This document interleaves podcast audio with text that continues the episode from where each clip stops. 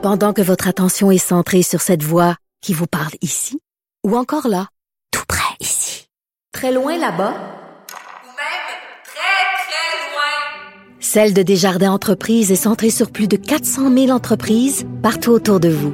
Depuis plus de 120 ans, nos équipes dédiées accompagnent les entrepreneurs d'ici à chaque étape pour qu'ils puissent rester centrés sur ce qui compte, la croissance de leur entreprise. Alors Vincent, ben on en parlait euh, tout à l'heure en entrée d'émission. Donc euh, le, la situation des écoles, le, portrait qui, euh, le c'est évidemment frappable. 10% plus de 10%, de toutes les écoles du Québec ont au moins un cas de Covid. Le nombre d'écoles qui sont, le nombre de classes pardon qui sont complètement fermées. On est en enseignement à distance, qui a fait un saut aussi là. Oui, d'ailleurs en seulement 24 heures, là, 54 cas, 25 nouvelles écoles qui ont été ajoutées à cette liste-là. Donc ça monte quand même assez vite. Et dans les régions, Montréal région la plus touchée, 81 écoles, euh, Québec à 41, euh, Montérégie 38, Laval 23.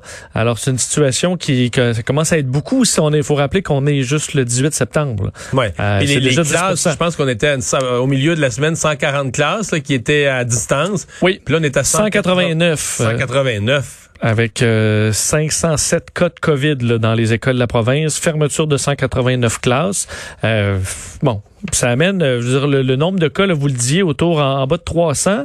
Euh, je regardais quand même, parce qu'on parlait de la capitale nationale, c'est effectivement inquiétant, le 86 nouveaux cas. c'est le record, ça? C'est le record, euh, évidemment. Et si on compare... C'est le record, pour être précis, c'est pas le record pour une région, c'est le record pour, Québec. C'est le plus haut nombre de cas que Québec a jamais eu. Là. Effectivement. Euh, et si on compare, on surveillait par rapport à Montréal, Montréal est à 58, donc c'est quand même beaucoup plus pour une population depuis deux, moins. Trois jours, c'était l'inverse. Montréal était à 150, puis... oui, puis qu'on va, combien va nous en ajouter aussi dans trois jours pour Montréal. Des, faut, faut des cas oubliés, ou perdus. Ouais. Euh, quand même un fait intéressant. Il faut surveiller aussi ce qui se passe dans le reste du Canada parce que euh, certaines provinces moins touchées commencent à l'être. La Colombie-Britannique, je voyais, c'est 165 cas aujourd'hui. C'est un record. Mais le euh, porte-parole de, porte de la santé publique, l'adjoint de la docteur Tam, aujourd'hui a parlé. ces mots étaient très durs. Il disait qu'on était sur le point de perdre le contrôle. En fait, je l'écoutais, mais je me demandais, parce que quand même au Québec, là, le, le, printemps passé, c'était au Québec qu'il y avait tous les cas.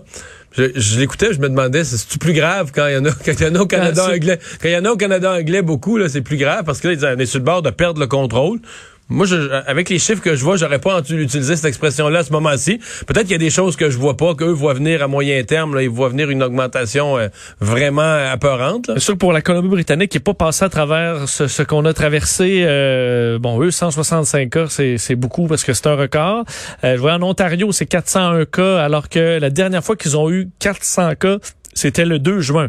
Alors aussi, c'est une tendance euh, à la hausse. Alors dans bien les provinces canadiennes, l'Alberta, c'est autour de 150 cas. C'est en hausse aussi.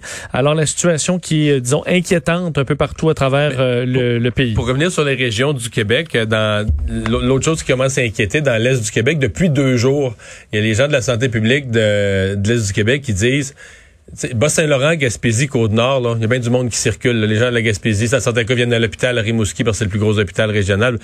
Et là, tout à coup, un matin, il y, avait, sur la Côte-Nord, il y en avait presque pas, ou pas. En Gaspésie, il y en avait des fois un cas, des fois zéro. Puis là, ce matin, Côte-Nord 4, Gaspésie 4. Alors, c'est tentant de faire le lien avec le Bas-Saint-Laurent, parce qu'il y a des gens qui travaillent dans ces, c'est, des régions où ça voyage, là, tu sais, par le traversier, travaillent. Quand il n'y avait pas de traversier, d'ailleurs, mhm. on entendait parler ça tous les jours, les gens pouvaient pas aller à leur travail ou avaient des, petits avions pour sauter le fleuve, là.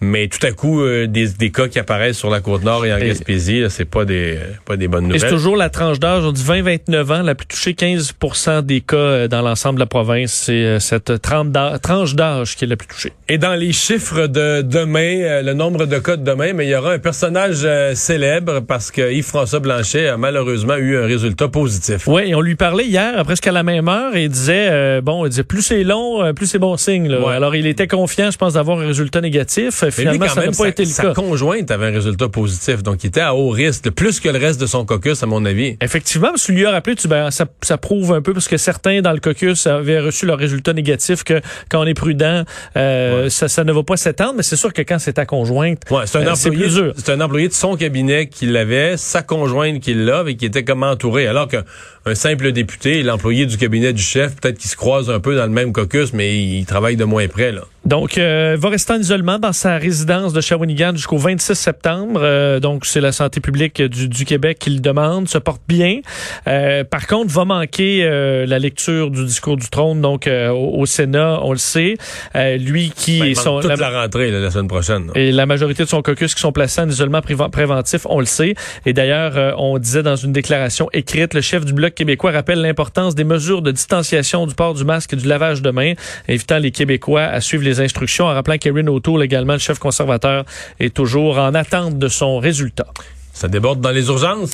Ben oui, une situation qui est euh, qui est difficile. Normalement, euh, après la période estivale, on arrive à, à l'automne et les, euh, les, on a repris le contrôle de nos hôpitaux, donc on est prêt pour euh, la grippe, pour la, la, la, saison un petit peu plus difficile. Cette année, ce n'est pas le cas. On entre là-dedans avec des urgences qui, dans certains cas, débordent.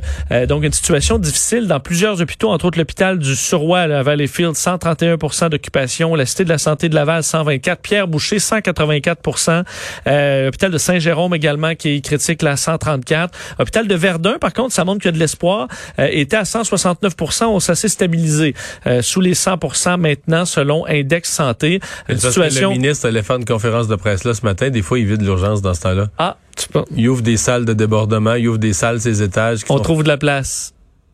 C'est sûrement pas ça dans ce cas-ci. Non. C'est déjà ben, arrivé dans le passé, là, mais sûrement pas dans ce cas-ci. Ah, mais j'aime quand même que tu m'amènes cette, euh, ce, ce détail-là. Euh, bon, entre autres, il y a des infirmiers, infirmières qui ont pris des vacances. Ben, je dirais qu'en général, là, je pense que jamais un ministre de la Santé a visité un hôpital où l'urgence débordait. Où c'était le bordel total. Non, où l'urgence débordait. C'est bien, non?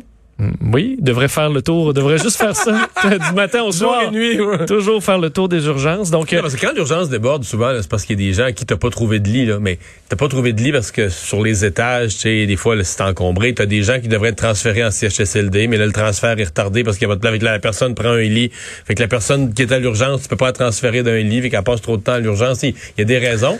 Mais quand il y a le venu du ministre, des fois, on trouve des salles de débordement, des places, des lieux, des chambres. Euh... Qu'on n'avait pas avant. Puis le ministre arrive, hop, l'urgence, c'est du monde, mais juste. Juste parfait.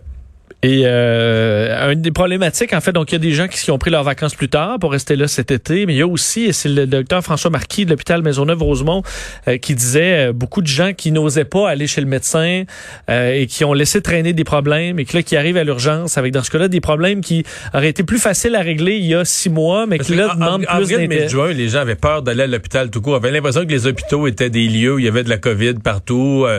On avait beau leur dire, il y a des départements isolés où les gens atteints ils sont, sont, sont réunis, mais les gens se disaient, il y, a nulle part dans la société autant, autant de chances d'attraper la COVID que si tu vas à l'hôpital. Le personnel, les lieux, les comptoirs, la salle de bain, les poignées de porte.